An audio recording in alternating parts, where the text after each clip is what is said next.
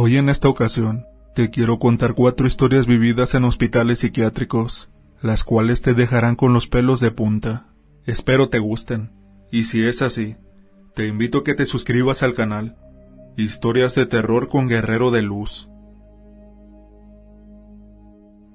Hasta la tumba. Mi nombre es Paula Colmenares. Trabajo como empleada en un psiquiátrico ubicado en mi ciudad. Ejerzo la profesión desde hace ya más de una década, y les juro que nunca me había tocado vivir algo como lo que les contaré en esta noche. Ocurrió hace unos tres años, cuando en esos tiempos el establecimiento no era muy grande, y por consiguiente los pacientes eran pocos.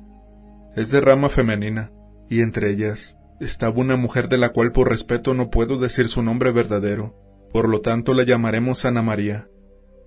El lugar está ubicado en una zona bastante alejada del centro de la ciudad.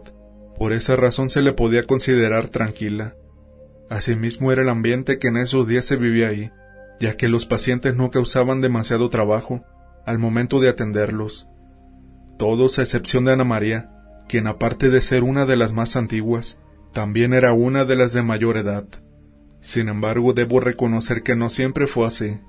Se destacaba precisamente por su serenidad fue repentino el cambio que hizo, puesto que de un día para el otro empezó a comportarse de manera agresiva.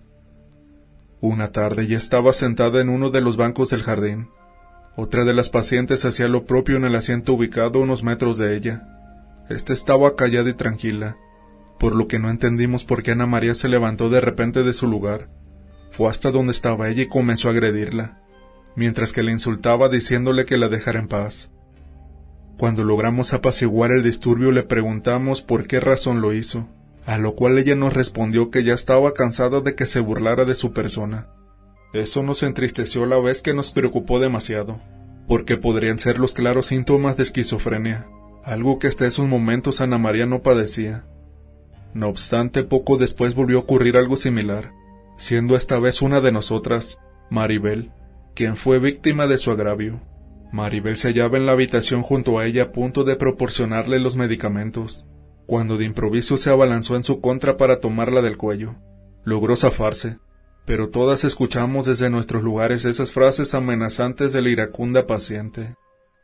Déjame en paz. Déjame en paz. En esta oportunidad, de al ser la segunda vez que tenía esa clase de brote psicótico, los especialistas decidieron trasladarla a un hospital noches después en boca de nuestro propio jefe. Nos enteraríamos de lo que a Ana María le estaba ocurriendo. Según ella, una bruja habitaba en el psiquiátrico. Se le aparecía en todas partes y comenzaba a burlarse de ella, a la vez que la amenazaba diciéndole que la llevaría a la tumba. Asimismo dijo que la anciana se llamaba Dora y que se encargaría de causar pánico a todos los pacientes. Ese dato nos dejó estupefactos, y aún no habíamos logrado salir de ese estado cuando de repente comenzamos a escuchar a otra paciente gritar por auxilio. Llegamos a una habitación donde la señora estaba en un rincón. De cuclillas lloraba desconsoladamente mientras nos decía que Dora le quería arrebatar la vida. Por supuesto que por el nombre que mencionó.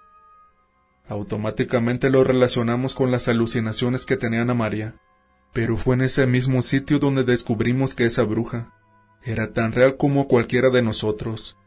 Una macabra aparición, quizás aprovechando que no pudimos encender la luz, se manifestó un costado del cuarto. Tenía un ropaje negro que la cubría por completo. Solo su deforme rostro podíamos percibir. Sin duda se trataba de la temible Dora, pues en un momento dado comenzó a burlarse carcajadas, para de inmediato desaparecer como si fuera una cortina de humo. En medio de ese desconcierto, los días posteriores fueron difíciles para todos en especial cuando nos enteramos que Ana María había fallecido por un derrame. Por nuestra parte tuvimos que pasar meses recibiendo la visita de un sacerdote, para que éste pudiera bendecir el lugar, lo que al parecer resultó, pues ningún otro paciente volvió a mencionar a aquella mujer llamada Dora. Ahora bien, les comparto la duda que tenemos hasta el día de hoy. Yo les contaré lo que averiguamos, y cada uno de ustedes sacarán sus propias conclusiones. Dora, el nombre de la madre de Ana María, quien por lógica había fallecido mucho tiempo antes. No obstante, en los tiempos en los que la paciente comenzó a ver a la bruja, coincidió justamente con la visita de un familiar suyo, un joven que dijo ser nieto de Ana María, quien le trajo un abrigo que le perteneció a la madre de ésta. El familiar no regresó nunca más, pero al parecer fue el quien trajo a esa bruja, y como los nombres coinciden, quizá siempre se trató del alma de su propia madre, quien la atormentó hasta cumplir su amenaza de llevársela hasta la tumba. Algo más que nos quedó pendiente es saber si la bruja usaba algún hechizo para que Ana María la viera en el rostro de los demás. Siendo así, me provoca escalofríos pensar que cualquiera que estuviera a nuestro lado podría en realidad tratarse de otra persona, o mejor dicho, una bruja difunta cuya alma sigue atormentando a los demás para llevarte incluso hasta la tumba.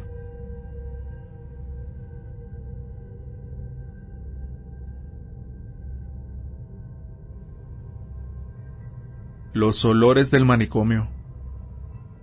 Conocí a Uriel, quien hoy es mi esposo, allá por el año 2003. Él es enfermero, y en esos tiempos trabajaba en una clínica psiquiátrica, o un manicomio como le decimos aquí en Argentina. Había veces en que los fines de semana le tocaba trabajar en horario nocturno, y como sus compañeros se portaban muy bien conmigo, solía invitarme a pasar unas horas con él, mientras compartíamos una cena o alguna serie en la televisión. Tal vez no fui capaz de notarlo, o instintivamente no quería reconocerlo. Me refiero a los sucesos paranormales que ocurrían ahí, en uno de los cuales se basa mi historia. Mi nombre es Beatriz Cuevas, y vivo en una provincia del sur de Argentina. Debo remarcar que Uriel jamás me permitió ingresar al lugar mientras los pacientes estuvieran despiertos. Eso debido a que a mí me daban un poco de temor. No me malinterpreten pero sinceramente no es fácil lidiar con personas que viven atrapadas en su mundo, sin tener una conciencia plena de sus actos. Esa noche era sábado, más o menos las once cuando llegué, y a que esas horas los pacientes descansaban. Uriel me había pedido que llevara unas pizzas, así que cumplí el pedido comprando unas gaseosas también. Como les dije, los demás enfermeros eran buenas personas, así que siempre se unían a nosotros por lo que cenábamos juntos. Ya nos encontrábamos en la sala frente a la televisión, cuando de pronto ocurrió el evento, o mejor dicho, se volvió a repetir, solo que en esta ocasión las cosas fueron más allá de lo cotidiano. Era un olor a medicamentos que surgía de la nada, mismo que a veces se entremezclaba con el perfume de alguna mujer. Pero en esta ocasión comenzó a oler tan fuerte que tuve que cubrirme la nariz. Anteriormente ya le había preguntado al respecto Uriel, pero él siempre me decía que era normal por el lugar. Sin embargo, al tratarse ahora de un olor con mucha más magnitud, miré a todos para preguntarles qué estaba sucediendo, pero me quedé muda cuando vi que a diferencia de la confusión que yo sentía, ellos expresaban miedo en sus ojos, como si ya supieran lo que seguía, lo cual ocurrió justamente en esos instantes. Unos gritos desgarradores comenzaron a sonar, ahí mismo en la sala, eran los de una mujer que gritaba pero no de dolor, sino que era como si estuviera teniendo una crisis de nervios. El pavor fue inevitable. Rápidamente me puse de pie comenzando a temblar de terror. Uriel hizo lo mismo, pero me abrazó mientras me decía que no tuviera miedo, que solo duraría unos segundos y ya pasaría. Y así fue. Los gritos dejaron de sonar tan repentinamente como comenzaron. Todos quedaron paralizados, se notaba que no era la primera vez que la escuchaban, y aún así los veía temblar desconcertados. Me negué rotundamente a permanecer un minuto más en el lugar, y sin ni siquiera prestarle atención a Uriel, quien me pedía que por favor no me fuera, crucé la puerta de ese manicomio para jamás regresar. Poco después me contó que antes la clínica era para hombres y mujeres. Quizás el alma de alguna mujer que falleció en esos tiempos en el lugar se quedó ahí recorriendo los sectores como si aún estuviera viva, dejando tras de sí el estupor que generan sus olores, y más todavía sus desgarradores gritos.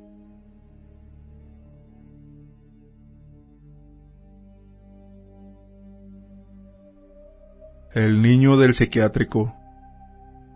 Es un pequeño de más o menos cuatro años de edad. Nadie sabe cuándo comenzó a manifestarse, e incluso cuando yo empecé a trabajar aquí, sus manifestaciones ya formaban parte de la historia del lugar. Hasta ahora no me tocó verlo, pero son muchos aquí a quienes se les apareció, tal cual como a ti anoche. Pero no te preocupes. Dicen que él no hace nada. Por ejemplo, en mi caso, únicamente me tocó sentir su presencia, y en ocasiones vi su sombra correr por los rincones y nada más.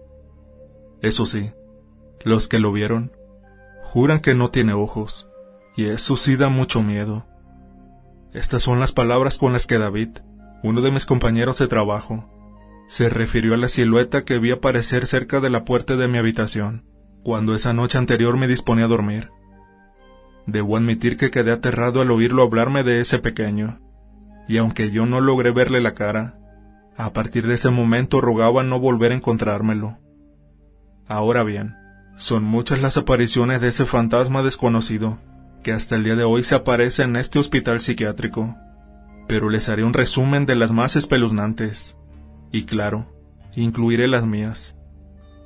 Mi nombre es Jairo Saavedra, soy originario de Perú. Eran como a las 10 de la noche cuando entonces pudimos relajarnos un poco. Esa jornada en particular había sido muy agotadora, ya que fue día de visita, y aunque tristemente no todos los pacientes reciben a sus familiares, estuvimos atentos a ellos en cada minuto que duró la visita. David, Ricardo y yo platicábamos sobre cómo la pasó cada quien, siendo David el más entusiasmado, o mejor dicho el único, ya que nos contó que se entretuvo jugando con uno de los varios niños que las señoras trajeron ese día para ver a sus papás. Pero claro, solo ellas tenían acceso a ellos, pues ya se imaginarán el estado deplorable que un paciente con trastornos mentales padece. Y no querían que los vieran así, por lo que todos los pequeños quedaban en una sala mientras los mayores se desocupaban. Al estar ya todos los pacientes en esos momentos durmiendo, todo el lugar estaba silencioso. Fue por eso que nos percatamos fácilmente de aquel extraño ruido. Venía desde la cocina. Al parecer alguien estaba ahí, Ricardo se ofreció ir a revisar. Cuando regresó momentos después tenía su cara pálida.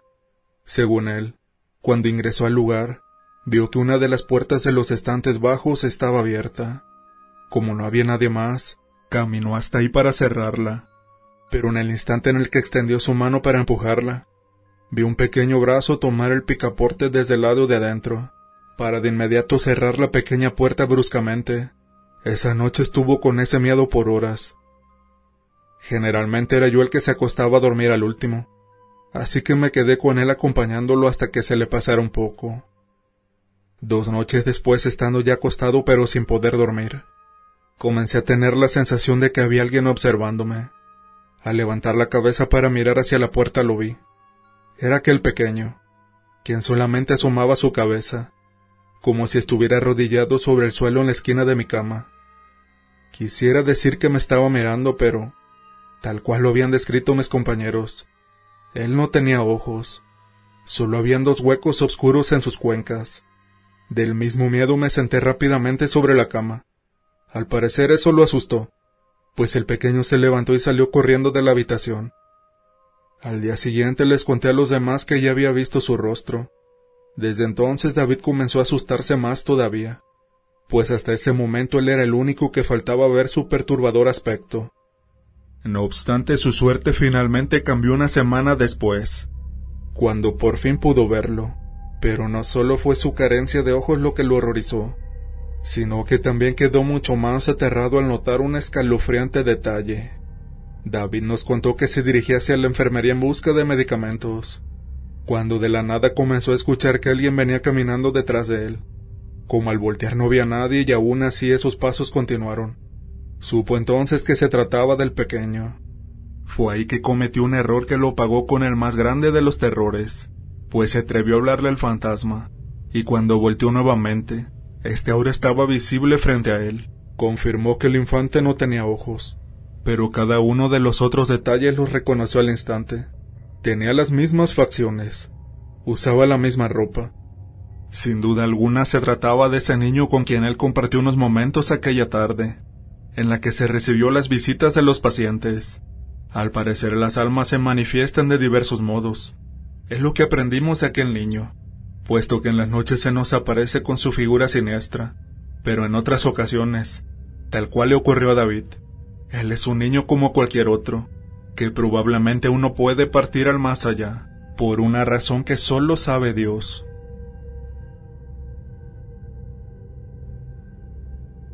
El demonio del psiquiátrico. A lo largo de mi carrera me tocó trabajar en varios hospitales psiquiátricos, aquí en el Estado de México de donde soy originario.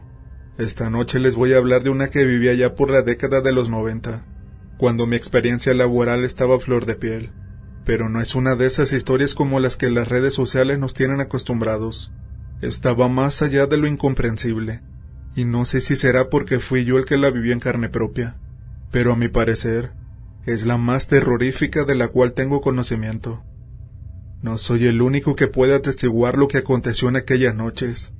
Los otros tres empleados con quienes yo trabajaba también padecieron el mismo miedo que yo, aunque lamentablemente no todos logramos salir ilesos, al menos con la suficiente cordura como para poder hoy narrarles esto, sin caer en pánico al recordarlo. Mi nombre es José Manuel Quintana, y les estoy compartiendo este relato, precisamente desde el hospital en donde acontecieron los hechos, aquí con los otros sobrevivientes a mi lado, rogando a Dios como todas las noches, que aquello jamás regrese a este lugar. Ángel, como se llama uno de mis colegas, quien se encontraba haciendo guardia, fue al despertarme a las dos de la madrugada para decirme con tono desesperado que don Gómez, un paciente que padecía esquizofrenia, estaba teniendo un brote psicótico y no lo podía controlar. Cuando llegué ya estaba Samuel, el otro enfermero a quien Ángel fue a despertar primero. Él era el más robusto de nosotros, así que mantenía a don Gómez reducido sobre el suelo con firmeza. El hombre estaba fuera de sí, balbuceaba palabras incoherentes de las cuales solo resaltaba una frase. Fue el innombrable. Fue el innombrable. A los pocos segundos llegó Eugenio, el otro enfermero, con una inyección que le colocó al paciente logrando así que se durmiera cuando el medicamento hizo efecto. Una vez que el relajo terminó, Samuel se apartó de nosotros para ir a revisar que los demás estuvieran en sus habitaciones. Mientras tanto nosotros tratábamos de comprender que había detonado la crisis a don Gómez. No pasó mucho tiempo, cuando Samuel regresó para decirnos que faltaba don Pablo, otro de los pacientes, el cual era considerado como el que menos problemas causaba. Es más, ya se estaba tramitando la solicitud para darle el alta médica y regresar a su casa. Comenzamos a organizarnos para buscarlo. Las autoridades del psiquiátrico no estaban en esos momentos y no queríamos que todo el hospital se convirtiera en un tremendo caos. Cuando estábamos a punto de salir, Ángel recordó un detalle que nos hizo hallar al desaparecido. Cuando encontró a don Gómez en ese salón lo vio cerca de la ventana. Al voltear hacia ahí, vimos que ésta estaba abierta. Nos acercamos pensando que no tenía nada que ver con lo que pasó, pero cuando miramos hacia el exterior, nuestros cuerpos se entumecieron. Estábamos en el tercer piso en esos momentos, y don Pablo yacía sobre el duro suelo de cemento que había allá abajo. No le encontramos señales de defensa. Al parecer él mismo lo había hecho. Deducimos que Gómez vio cuando éste lo hizo, lo cual provocó su crisis. Lamentablemente no podíamos sacar la información debido a su obviamente perturbada. El hecho funesto fue catalogado como un accidente, en el que se cayó por sí solo, pero cuando noches después volvió a ocurrir otro trágico evento, las cosas se pusieron turbias. Un grito desgarrador desde las habitaciones nos alertó de inmediato. Soltamos todo lo que estábamos haciendo en esos momentos para correr hacia ese lugar, pero llegamos tarde. Los gritos del paciente cesaron, ya que ingresamos cuando ya estaba muy mal, a causa de que él mismo se golpeaba la cabeza contra la pared. El desdichado era un muchacho joven. No llevaba ni dos meses en el hospital. Nadie más había ahí con él, por lo que la situación nos dejó anonadados. Pero mientras tratábamos de digerir el hecho, logramos ver un mensaje que el muchacho quiso dejarnos. Sobre la pared había un extraño símbolo dibujado con lo que parecía ser su propio líquido mático. Al parecer lo usó mientras se agredía a sí mismo, y aunque ninguno de los que estábamos allí éramos expertos en el tema, comprendimos que se trataba de algo satánico. No obstante, las dudas se disolvieron cuando segundos después, y estando aún todos presentes, como aquella gran mancha roja que había dejado sobre la pared donde se golpeó, adoptó la forma de la cara de un demonio la cual desapareció por sí sola luego de verla. Tuvimos una pérdida más después de que pasó una semana del hecho. Estábamos con la mayoría de los pacientes en el comedor dándoles la cena, cuando de repente ese demonio apareció. Primeramente un frío inexplicable invadió el entorno.